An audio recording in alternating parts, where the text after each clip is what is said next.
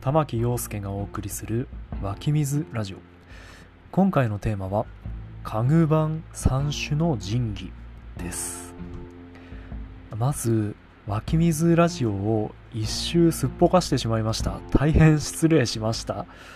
先週のイベント出店でドタバタしてその達成感に浸っていましたらつい、えー、申し訳ないです。今週から気を取り直して再開しますのでよろしくお願いします。さて暮らしを営んでいる限り誰でも何かしらの家具は持っているはず。では数ある家具の中でもこれだけは優先的に揃えるんじゃないかなと思われるいわば家具の三種の神器と呼べるものがあるとしたらそれは何かについて考えてみました。僕が思う家具三種の神器を初めに言ってしまいますとテーブル椅子ハンガーラックの3種類かなと思っています。まずテーブルですがこれはデスクも含んでいます。大勢で使えるダイニングテーブルや仕事用のデスク学習机あとはこたつなんかもテーブルと呼べますよね。そしてテーブルがあればそこにセットでついてくるのが椅子ですね。ダイニングチェアからゆったりくつろげるソファー昇降式のオフィスチェアや会議用のパイプ椅子はたまた背もたれのないスツールなどの座るための道具も多くのシーンで活躍しています。テーブルと椅子は2つセットで1つの家具と言えるかもしれませんね。この2つと比べるとハンガーラックでちょっと異質な感じもしますが僕は生活に欠かせない家具の一つと結構自信を持って思っています。改めてハンガーラックについて説明しますとこれは衣服やバッグ帽子などをかけられる収納家具のこと。最近では折りたたみ式のものも多くて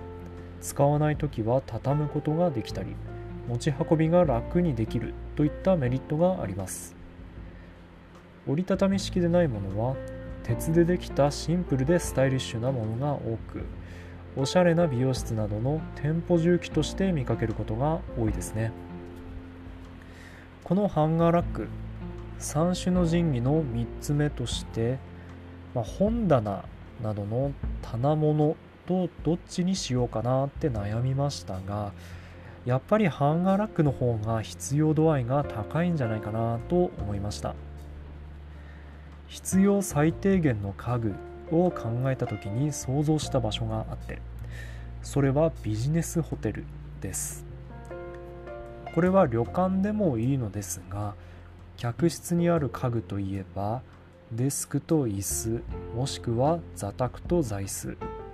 そして衣類をかけるためのハンガー。この3つではないでしょうか。もちろん衣類はハンガーにかけずとも畳んで置いておくこともできますがシワを伸ばしたり湿気を取る意味でもハンガーにかけておきたいですよね。あとは僕みたいなめんどくさがり屋は畳むという行為も億劫になってしまうので脱いだ衣類をどうにかするという行為をなるべくささっと済ませてお部屋でくつろぎたいと思ってしまいます。この衣類どうにかしたい問題は自分の家においても同様に起こる問題で自分の家は旅館やホテルと違ってその日限りの着替えだけじゃなく自分が着回していく衣類が何セットもあります。さすがのめんどくさがり屋な僕でも使わない季節の衣類は畳んでしまっておきますがその季節で着回していくもの例えば夏になれば夏物の衣類っていうのは全て自作のハンガーラックにかけっぱなしにしてあります。今後ろのハンガーラックをちらっと見ますと T シャツで4着シャツで3着パンツ類が5着かかっています。このうち半分くらいは作業着みたいなものなんで結構雑にかかっています。これ結構便利でもともとハンガーラックがなかった時は巨大な突っ張り棒に洗濯物を引っ掛けて乾かしてそして乾いてからもかけっぱなしにしておくっていう生活感丸出しの部屋になっていたわけですがこれはちょっとかっこ悪いということですっきり見せる収納にシフトするためにハンガーラックを作ってみたという感じです。惜しくも落選した棚シェルフですがこれもまた生活を豊かにしてくれる家具には間違いありません。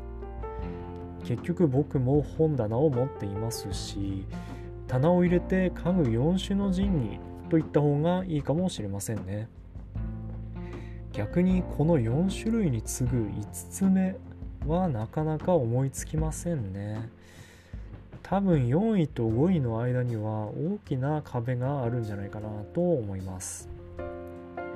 皆さんの思う家具3種の神器は何でしょうか？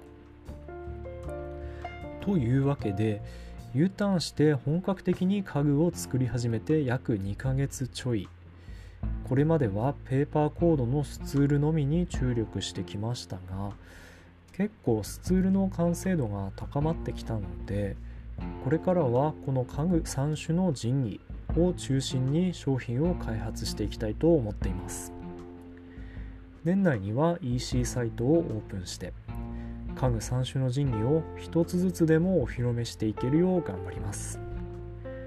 最新情報は Instagram にて更新していきますので合わせてご覧いただけると幸いです